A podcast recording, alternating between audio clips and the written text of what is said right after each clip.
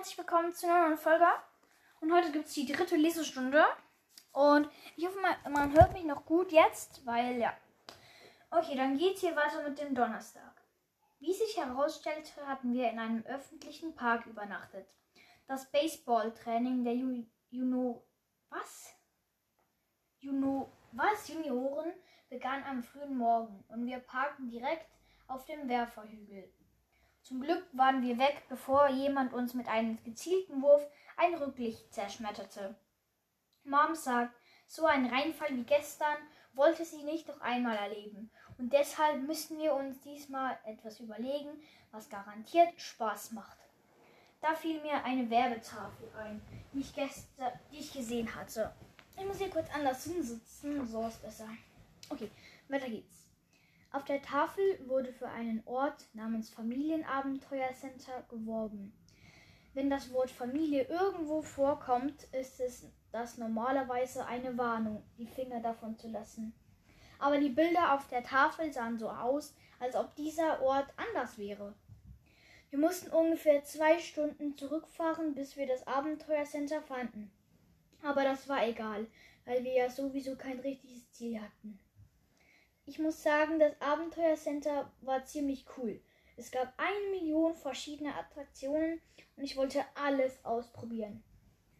Aber für das meiste muss man, musste man ein Mindestalter haben für eine Mindest und eine Mindestgröße haben. Und für die guten Sachen war Mani zu klein. Das einzige, wofür Mani groß genug war, war das Reifentreiben, wo man auf einem Schwimmreifen den Fluss hinuntertrieb. Also meldete Mom uns dafür an. Ich hatte viel lieber, ich hätte viel lieber etwas Aufregendes gemacht, wie Felsen klettern. Aber Mom war fest entschlossen, etwas als Familie unter, zu unternehmen. Mom sagt, beim Reifentreiben könnten wir uns entspannen und dann, nachdem wir unsere Schwimmwesten angezogen hatten, schnappten wir uns die Kühlbox und ein paar andere Sachen aus dem Wohn Wohnmobil und gingen zum Fluss. Nach unserem Erlebnis auf, dem, auf der Fischfarm gestern hatte ich keine große Lust, schon wieder ins Wasser zu gehen. Aber ein paar andere Leute trieben schon auf dem Fluss. Und ich sagte mir, falls es im Wasser Pianas geben sollte, würden sie sich bestimmt erst auf sie stürzen und dann auf mich. Ich muss zugeben, nachdem es einmal losgegangen war, fand ich es tatsächlich ziemlich entspannend. Vielleicht sogar ein bisschen zu entspannend. Roderick schlief ein, während Dad E-Mails von der Arbeit beantwortete und Mom Mannys Kinder mit Mannys Kinderarzt telefonierte. Deshalb bekam niemand mit, dass der Fluss immer flacher wurde, bis es irgendwann gar nicht mehr vorwärts ging. Wir mussten unsere Schwimmreifen aus dem Wasser nehmen und es war überhaupt nicht lustig, barfuß über die spitzen Steine zu laufen. Als der Fluss wieder tiefer wurde, setzten wir die Schwimmreifen zurück ins Wasser. Aber mein Reifen hatte in dem seichten Abschnitt wohl ein Loch bekommen, denn er verlor Luft. Also nahm ich Mannys Schwimmreifen und wir kippten das Eis aus der Kühlbox, das heißt die Kühlbox, damit er sich daran treiben lassen konnte. Ich hatte gedacht, die Fahrt würde vielleicht 20 Minuten dauern, aber wir waren schon seit zwei Stunden unterwegs und es war kein Ende in sich. Und dann wurden wir auch noch ausgebremst, als vor uns eine große Gruppe von Leuten den Fluss verstopfte. Ich geriet in einen warmen Strudel und ich bin in genügend Babybecken gewesen, um zu wissen, was das bedeutete. Als der Fluss also wieder breiter wurde, paddelte ich mit meinen Schwimmreifen, mit meinen Schwimmreifen schnell um die Leute herum und suchte das Weite. Leider paddelte ich ein bisschen zu weit und geriet in eine reißende Strömung. Und ein paar Sekunden später wurde ich aus meinem Schwimmreifen geschleudert. Das machte mir ziemlich Angst. Das Wasser bewegte sich sehr schnell. Also drehte ich mich auf den Rücken und ließ mich mit den Füßen voran flussabwärts treiben, um mir nicht den Kopf an einem Felsen zu stoßen. Ich rief um Hilfe, aber die Leute um mich herum hatten ihre Musik so laut aufgedreht, dass sie mich nicht hören konnten. Meine Familie versuchte mich zu retten, aber es stellte sich heraus, dass sie dafür in einen Notfall, dass sie dafür in einem Notfall nicht zu gebrauchen ist. Vor mir zogen die Leute an einer Landungsstelle ihre Schwimmreifen aus dem Fluss. Ich versuchte auch dorthin zu paddeln. Aber die Strömung war zu stark und ich wurde flussabwärts getrieben. Meine Familie ging aus dem Wasser und Dad rief und zeigte auf etwas in meiner Nähe. Da entdeckte ich einen großen Ast, der über dem Wasser hing und packte ihn. Einen Moment lang dachte ich schon, jetzt wäre alles okay. Dann bemerkte ich, dass etwas von mir wegtrieb und ich begriff, dass es meine Badehose war. Eine Rettungsschwimmerin vom Abenteuercenter kam mit einem Rettungsring auf mich zugewartet. Und ich wusste, wenn, es, wenn ich es nur schaffe, mich an den Ast festzuhalten, dann würde sie mich retten. Aber alles, woran ich denken konnte, war, dass die vielen Leute am Ufer mich gleich ohne Badehose sehen würden. Und Roderick war schon dabei, die ganze Sache mit seinem Handy zu filmen. Also beschloss ich, dass es am besten war, loszulassen und es einfach darauf anzukommen lassen, ankommen zu lassen.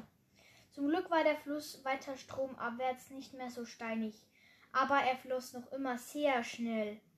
Als ich mich endlich an Land ziehen konnte, war es ungefähr eine Viertelmeile von der Landungsstelle entfernt. Und meine Badehose fand ich nie wieder. Aber zum Glück die Kühlbox. Gestern Abend waren sich alle in meiner Familie einig, dass unser Urlaub echt blöd angefangen hatte.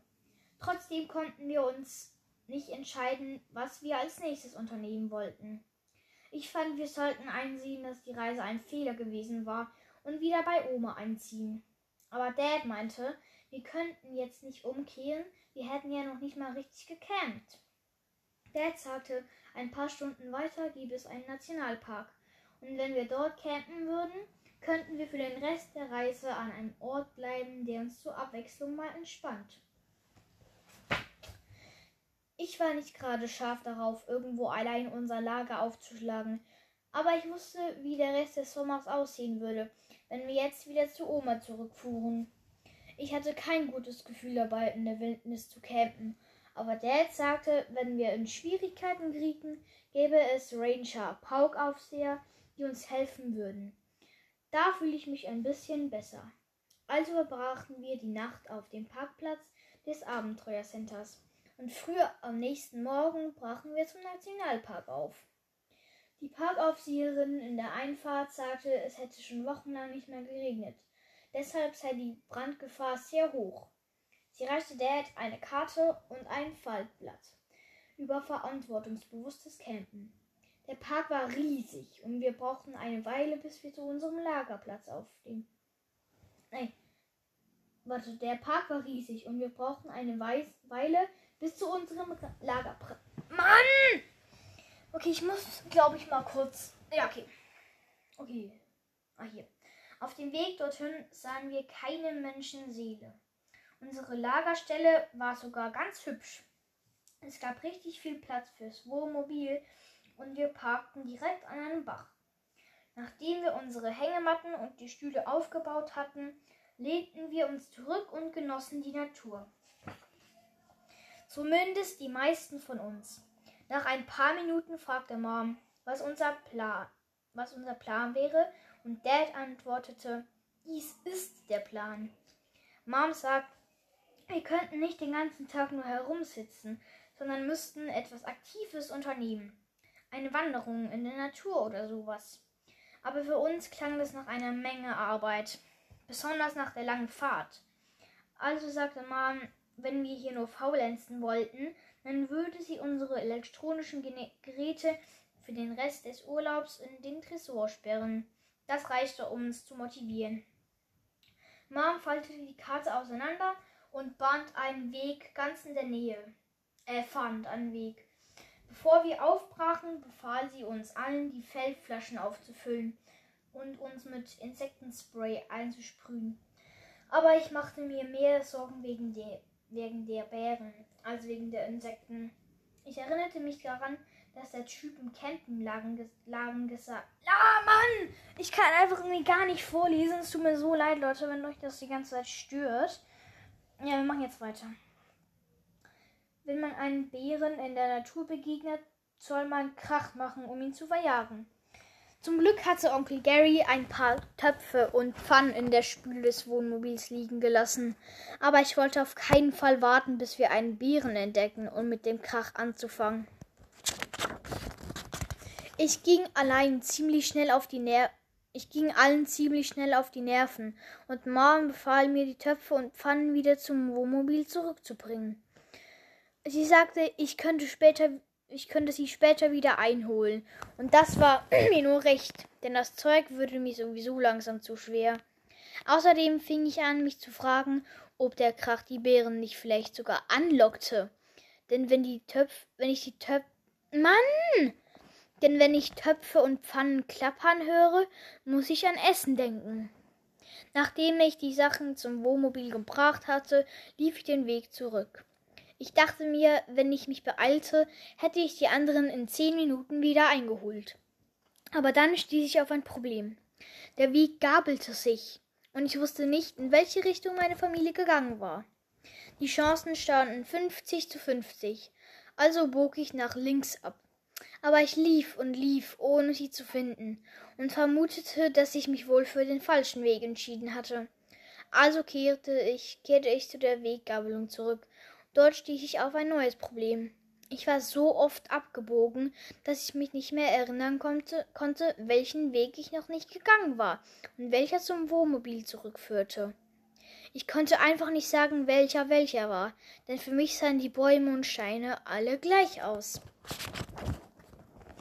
Da fing ich an, mir Sorgen zu machen, und ich erinnerte ich erinnerte mich daran, dass der Mann im Campingladen gesagt hatte, dass Bären manchmal die Wege der Menschen benutzen, weil es für sie einfacher ist, als durchs Unterholz zu laufen. Deshalb fühle ich mich mitten auf einer Kreuzung nicht besonders wohl. Ich habe gelesen, dass der Geruchssinn eines Bären tausendmal besser ist als der des der eines Menschen. Daher bekam ich fast keine Luft mehr, als ich den Lippen Pflegestift aus meiner Hosentasche zog. zog. Dort steht drauf auf dem Lippenstift Bio Honigbienenlippenbalsam. Ich beschloss, abseits des Wegs zu gehen, was sich als ziemlich blöde Idee herausstellte. Die nach die, dann nach die. Mann, das regt so auf, Leute. Es tut mir so leid, dass ich mich die ganze Zeit, äh, die ganze Zeit äh, hier verlaber. Ich beschloss, abseits, abseits des Weges zu gehen, was sich als ziemlich blöde Idee herausstellte. Denn nachdem ich den Weg verlassen hatte, fand ich ihn nicht wieder. Meine Gedanken rasten und ich überlegte, was wohl passen, passieren würde, falls ich mich endgültig verirrte. Ich habe Geschichten über Menschen gelesen, die von der Zivilisation abgeschnitten und von Wölfen aufgezogen wurden. Ich wusste nicht, ob in diesem Wald Wölfe lebten, aber Eichhörnchen, Eichhörnchen gab es regt auf, Leute, gab es hier haufenweise. Zum Glück fand ich fand mich meine Familie, bevor es zu spät war. Denn noch eine oder zwei Stunden länger und ich weiß nicht, wie weit ich noch gegangen wäre. So, jetzt geht's weiter. Als wir wieder beim Wohnmobil waren, bat Mom Roderick, mich nach Zecken abzusuchen, weil ich den Weg verlassen hatte. Er schaute mich an und sagte, ich hätte eine riesige Zecke mitten auf dem Rücken. Roderick meinte, die Zecke würde schon eine Weile auf mir sitzen, denn sie sähe so aus, als würde sie gleich platzen. Als er mir das Foto zeigte, das er mit dem Handy gemacht hatte, wurde ich fast ohnmächtig. Ich ähm, mache das Foto als Bild, dass ihr das natürlich seht. Wie sich herausstellte, war es nur ein Witz und das Foto hatte Roderick im Internet gefunden. Ah, nein, ich mache es doch nicht als Bild, es ist einfach so eine riesen Zecke auf dem Arm. Okay.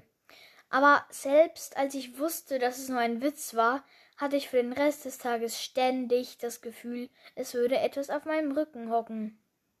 Mom sagt, wir sollten alle duschen, denn wir waren mittlerweile, mittlerweile seit zwei Tagen unterwegs und fingen an zu stinken. Roderick ging zuerst, und er war mindestens eine halbe Stunde da drin. Und als ich an der Reihe war, gab es kein warmes Wasser mehr. Dad überprüfte die Propanflasche und sagte, sie sei leer, was bedeutete, dass es von jetzt an nur noch kalte Duschen gab. Das freut niemanden, vor allem Mom nicht. Mir fiel auf, dass es im Badezimmer anfing zu stinken, und ich sagte Dad Bescheid. Er meinte aber, er meinte, das käme daher, dass wir den Abwassertank noch nicht geleert hatten. Ehrlich gesagt hatte ich gar nicht darüber nachgedacht, was in, aus unserem Abwasser wurde. Wenn man zu Hause die Toilettenspülung benutzt, wird alles wie durch, durch Zauberhand weit weg transportiert.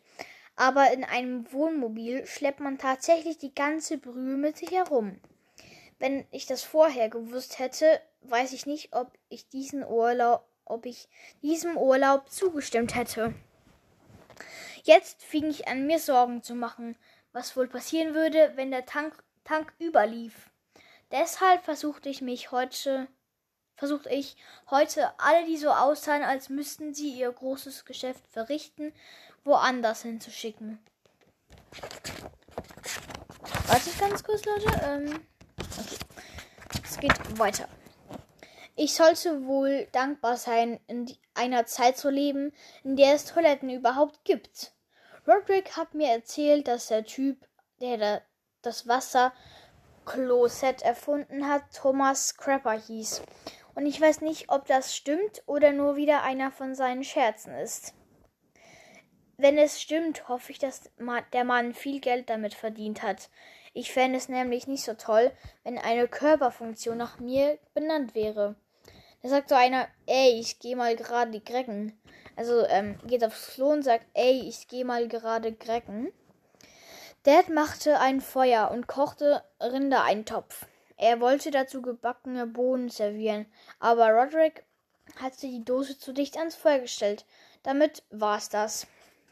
Nach dem Essen bahnten wir unseren Müllsack zu und zogen ihn an einem Seil auf den Baum hoch, genau wie der Typ im Campenladen uns es uns geraten hatte. Ich fand, dass jeder Bär, der schlau genug war, um unseren an unseren Abfall zu kommen, ihn auch verdient hätte. Mittlerweile, mittlerweile war es dunkel geworden und Mom sagt, wir sollten langsam schlafen gehen. Doch Dad meinte, das Beste am Camping sei es doch, unter den Sternen am Lagerfeuer zu sitzen. Da wurde Mom ganz aufgeregt und sie versuchte uns dazu zu bringen, bei einem Lied mitzusingen, das sie als Kind im Ferienlager gelernt hatte. Aber wir anderen sind nicht die größten Sänger und warteten einfach ab, bis Mom fertig war. Und sie singt da so, Bruder Jakob, Bruder Jakob, schläfst du noch? Hörst du nicht die Glocken? Danach holte Dad ein paar Marshmallows und wir suchten uns lange Stöcke. Als wir unsere Marshmallows über dem Feuer rösteten, wurde Dad ganz ernst. Er erzählte uns, wie er vor langer Zeit mit seinem Vater campen gegangen war und sie einem mürrischen alten Ranger begegnet waren, von dem sie eine verrückte Geschichte hörten. Der Ranger sagte, er hätte einen Hund gehabt, einen Beagle namens, namens Matilda, und Matilda sei ihm überall, überall hin gefolgt. Aber als der Ranger eines Abends ein Feuer machte, sah er ein unheimliches Geschöpf mit rot leuchtenden, leuchtenden Augen das am Rand des Lagers umherstreifte.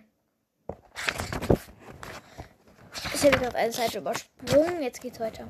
Mathilde jagte dem Geschöpf hinterher und der Ranger verfolgte sie bis tief in den Wald. Aber von seiner Hündin fand er nun das zerrissene Halsband, das auf dem Boden lag.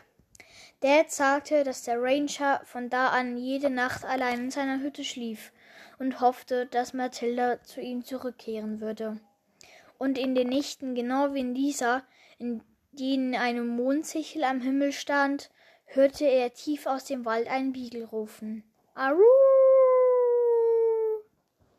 Mom war nicht gerade erfreut, dass Dad die Geschichte erzählte, denn Manny wirkte ganz aufgewühlt. Und um ehrlich zu sein, ich gruselte mich auch ein bisschen.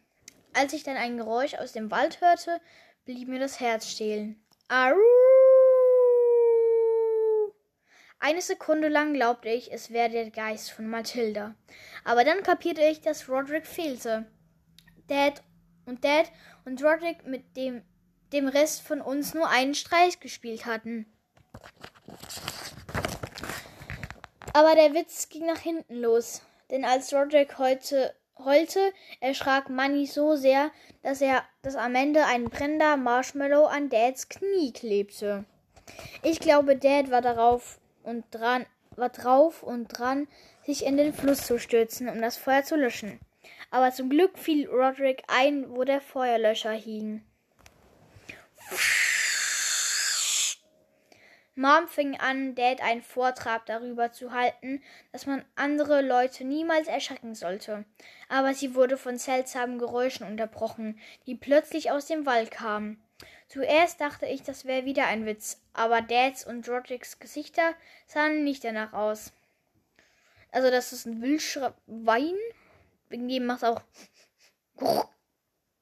Was auch immer da im Wald rumlief, es hörte sich groß an. Und es kam immer näher. Also sprangen wir ins Wohnmobil und verriegelten die Tür. Und tatsächlich, es war ein Bär.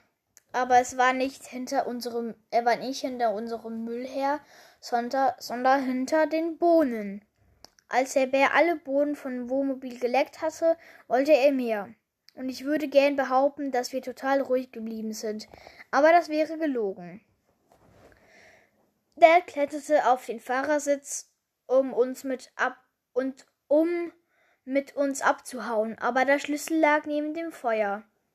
Und als der Bär anfing, Woh am Wohnmobil zu rütteln, dachte ich schon, jetzt wäre es aus mit aus und vorbei.